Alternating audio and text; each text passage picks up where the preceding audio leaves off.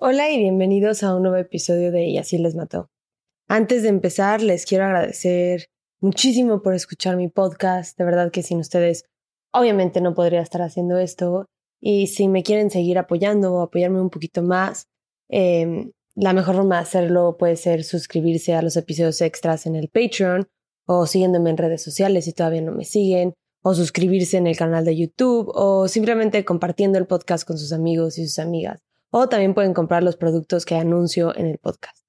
Y por el cumpleaños de Yam, además de que pueden hoy ir a probar el Patreon gratis por siete días, les voy a dar a escoger un episodio de los, de los que he sacado en Patreon eh, para que ustedes lo puedan escuchar en el feed normal. Voy a estar haciendo una, un poll en Instagram, entonces pueden ir a votar. Voy a darles varios casos de los cuales pueden escoger y el que gane, dependiendo de cuál voten ustedes, pues ese es el que voy a, a sacar yo creo que la próxima semana para que ustedes lo escuchen. Entonces vayan a mi Instagram y voten y síganme y sí, pronto les va a llegar uno de los episodios exclusivos de Patreon al feed normal.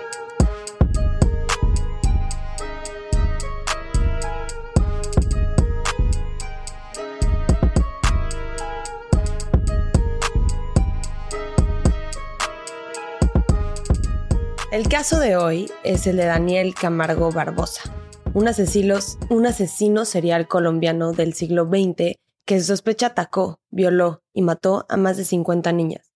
Fue un hombre que cometió sus crímenes en Colombia y Ecuador y se ganó los apodos de el sádico del charquito y el monstruo de los manglares. Vamos a empezar. Daniel Caramago Barbosa nació en Colombia el 22 de enero de 1930. Su madre murió cuando él estaba muy chiquito, creo que todavía era un bebé, y con ella perdió toda la protección y amor de ambos de sus papás. Su infancia fue muy difícil, habiendo perdido a su mamá y teniendo un papá alcohólico que no le hacía caso y no lo cuidaba, era suficientemente difícil, pero además de todo esto, sufrió un abuso psicológico muy fuerte por parte de su madrastra. Aparentemente, esta mujer no tenía un estado de salud mental estable o saludable. Tenía problemas de fertilidad y por más que quería embarazarse, no lo lograba. Y lo que más quería en este mundo era tener una hija. Bueno, a falta de poder embarazarse y de que Daniel no fuera niña, empezó a vestirlo y tratarlo como si Daniel fuera la hija que nunca logró tener. Ignorando completamente la identidad de Daniel y forzándolo a ir a la escuela vestido de niña. Obviamente lo bullearon y fue una infancia para él muy dolorosa, de la cual se creó un odio hacia las mujeres. Puede que haya sido que su humillación estaba ligada a ser presentado como mujer, o pudo haber sido que fue la madrastra quien, quien fue la autora del abuso y por esto empezó a odiar a las mujeres. El resultado fue el mismo, aunque este odio lo reprimió por mucho tiempo. Y de hecho, a sus 30 años, en 1960, se casó con una mujer llamada Alcira Castillo. Aparentemente todo iba bien en su relación. No pude encontrar ninguna mención de que haya sido violento con ella o que haya perpetrado, perpetrado algún tipo de abuso. Este, hasta los tres años todo iba bien. Y en 1963 cachó a su esposa con otro hombre. Esto resultó en su divorcio, pero más importante que nada, Pareciera que este suceso fue una llave que abrió la puerta de su odio y de la violencia que tanto tiempo guardó hacia las mujeres, porque poco después de esto fue cuando empezó a violar a niñas menores de edad. Después de su divorcio empezó a salir con una mujer llamada Esperanza. Esperanza tenía 28 años y se iba a convertir en su primera y única cómplice, y la mujer que le iba a facilitar el acceso a estas mujeres jóvenes que ya lo hemos visto en otros casos, se usa una mujer para intentar este, tener la confianza de estas mujeres más jóvenes y de que se sientan seguras y que eventualmente las llevan estas mujeres al hombre que va a asesinarlas o violarlas o pues, hacerles daño. Y ya lo hemos visto en varios casos, este no es el primero. Aparentemente, después de su divorcio, se volvió obsesionado con la idea de que tenía que estar con mujeres que fueran vírgenes y con la mujer virgen.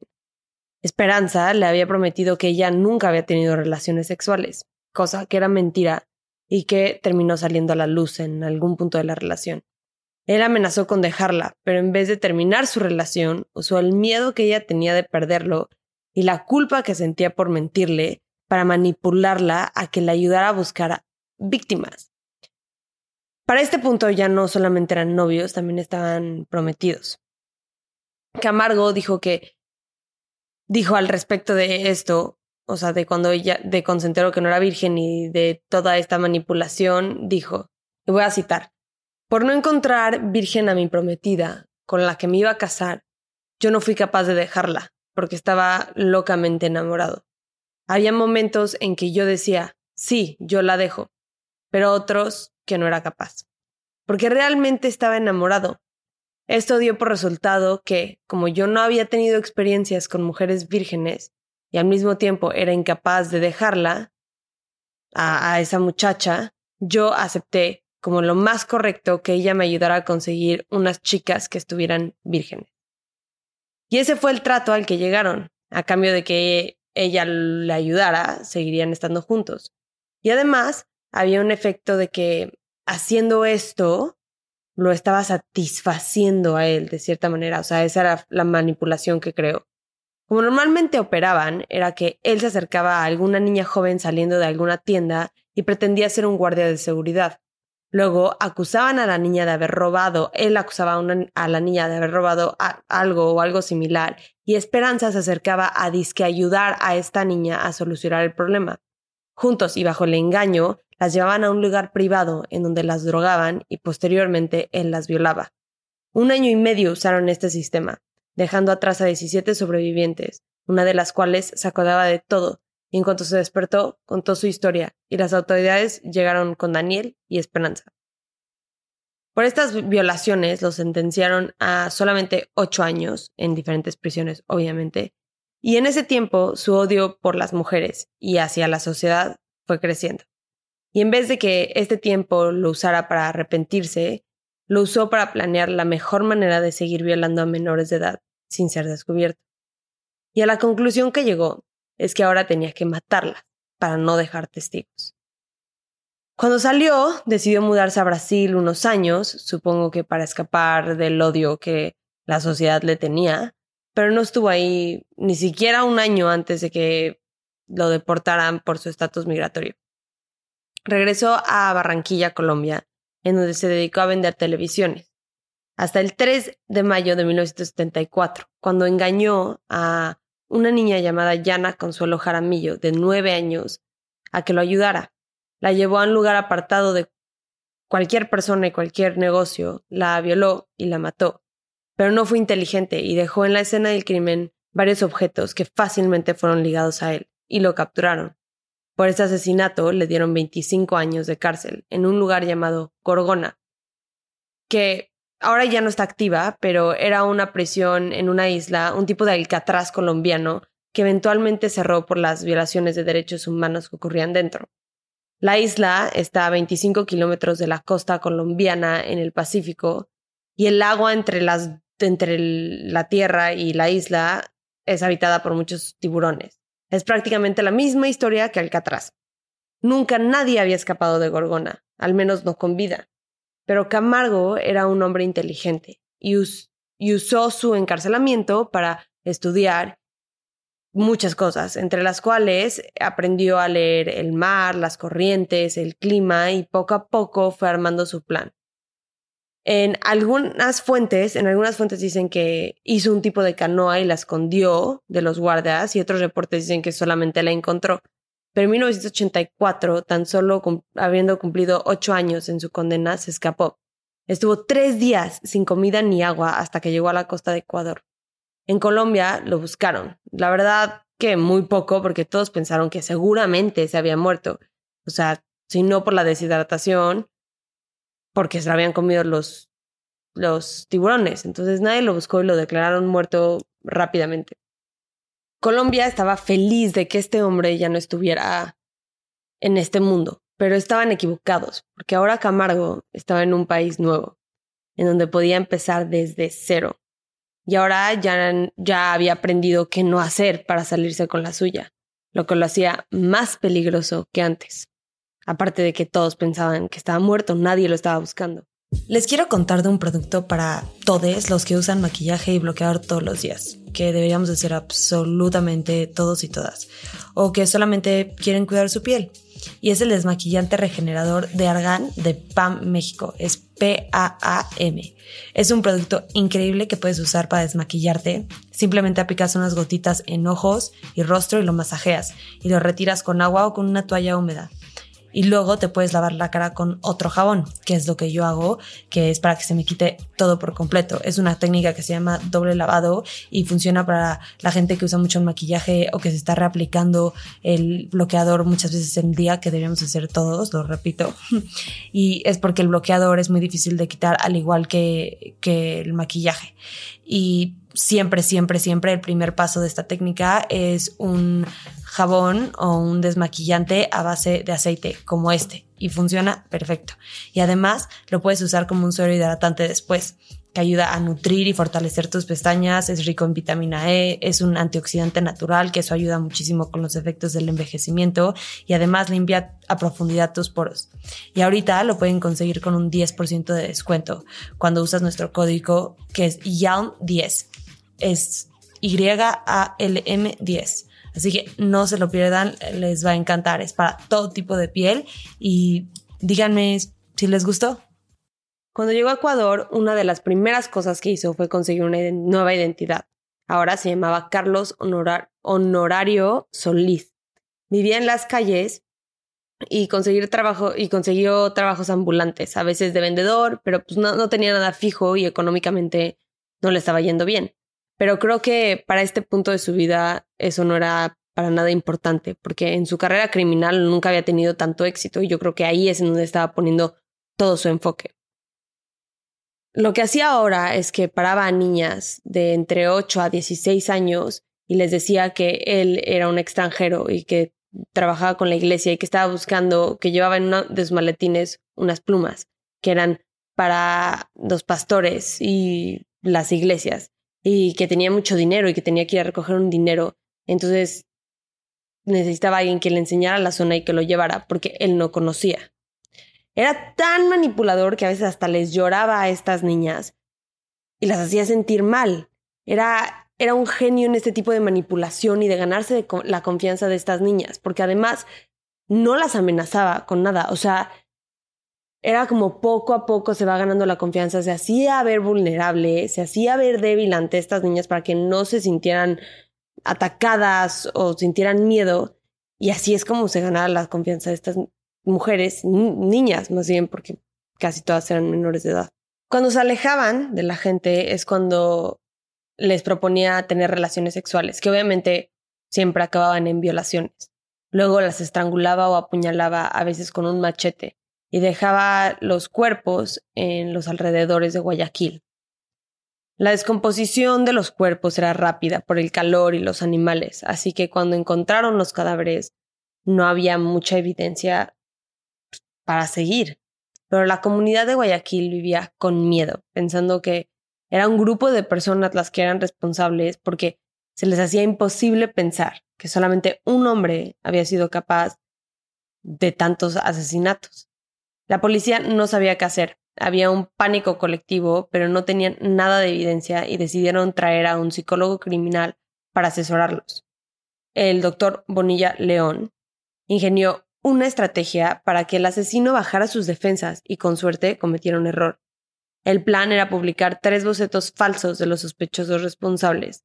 Una estrategia un poco riesgosa, en mi opinión, porque imagínate que te parezcas a alguno de los bocetos y tu familia cree que tienes algo que ver o tus amigos o la gente que te da empleo y ahora ya estás tú en medio de estos bocetos falsos. O sea, yo creo que sí pueden llegar a tener un daño en las personas, pero quién sabe, también para que alguien sospeche de ti solamente porque te pareces una foto, puede que tengas algún historial violento o algo así. Entonces, no sé, pero se me hace una estrategia un poco riesgosa.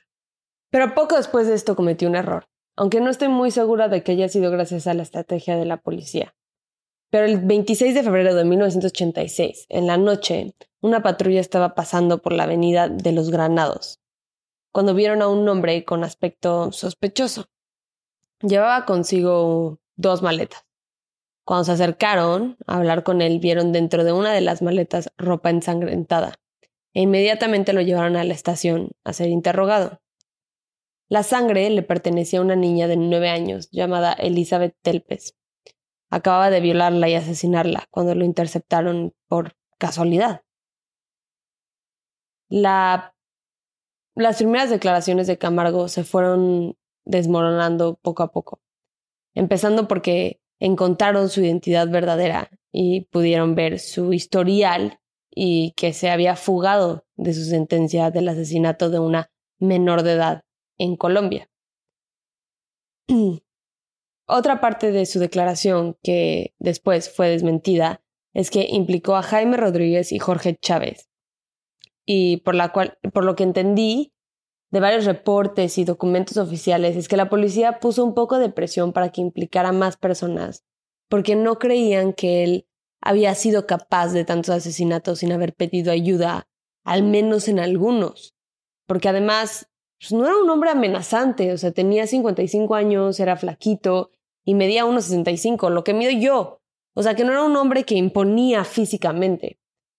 Estaban, y la policía pues estaban necios de que había sido, habían, había sido más personas quienes habían formado parte del crimen, ignorando la opinión del doctor Bonilla de que por la manera en la que se hicieron los crímenes, esto a fuerza había sido él solo, porque era muy específico la manera en la que se hacía.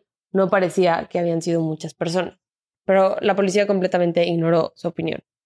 Y Camargo hasta luego, él, él mismo admitió que había sido él solo, pero por alguna razón esto fue ignorado. Porque los primeros cargos oficiales en su contra fueron 29 homicidios que había cometido en complicidad con los hombres que les mencioné y seis otros homicidios que había cometido él solo. Pero el único juicio que se hizo fue por el asesinato de Elizabeth, la última víctima. La razón por la cual no metieron el asesinato de las 29 mujeres es porque no tenían evidencia de los supuestos cómplices.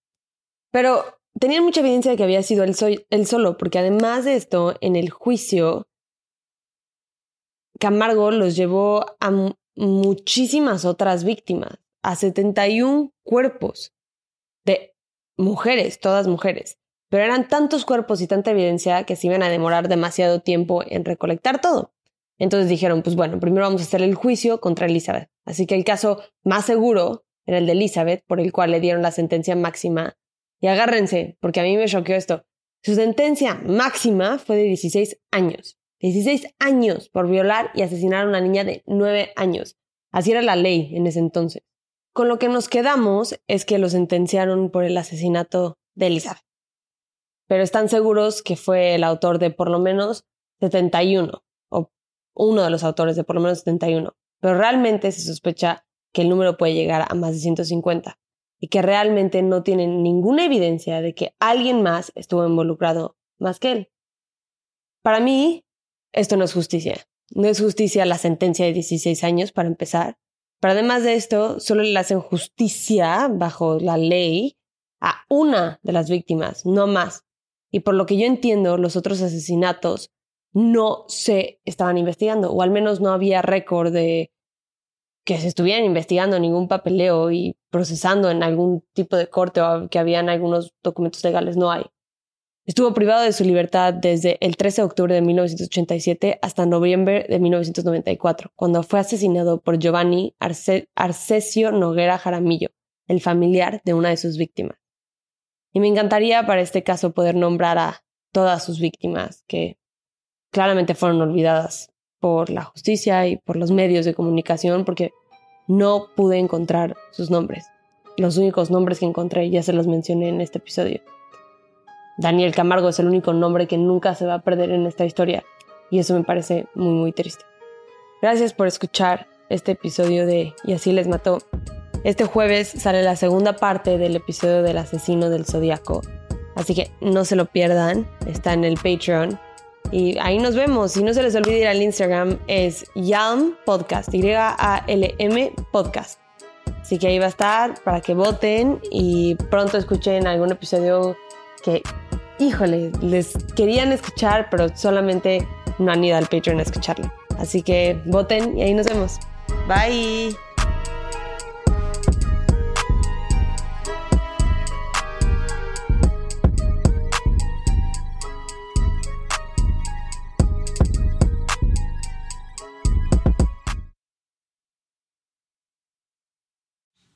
Acuérdense que nos pueden encontrar en redes. Nuestro Instagram es YALM Podcast, nuestro Twitter es YALM Pod y nuestra nueva página de Facebook es YALM Podcast, en donde se encuentra el grupo Investigadores YALM. En este grupo vamos a estar teniendo discusiones respecto a los casos que vemos semana con semana, así que ahí lo pueden checar. Gracias, bye.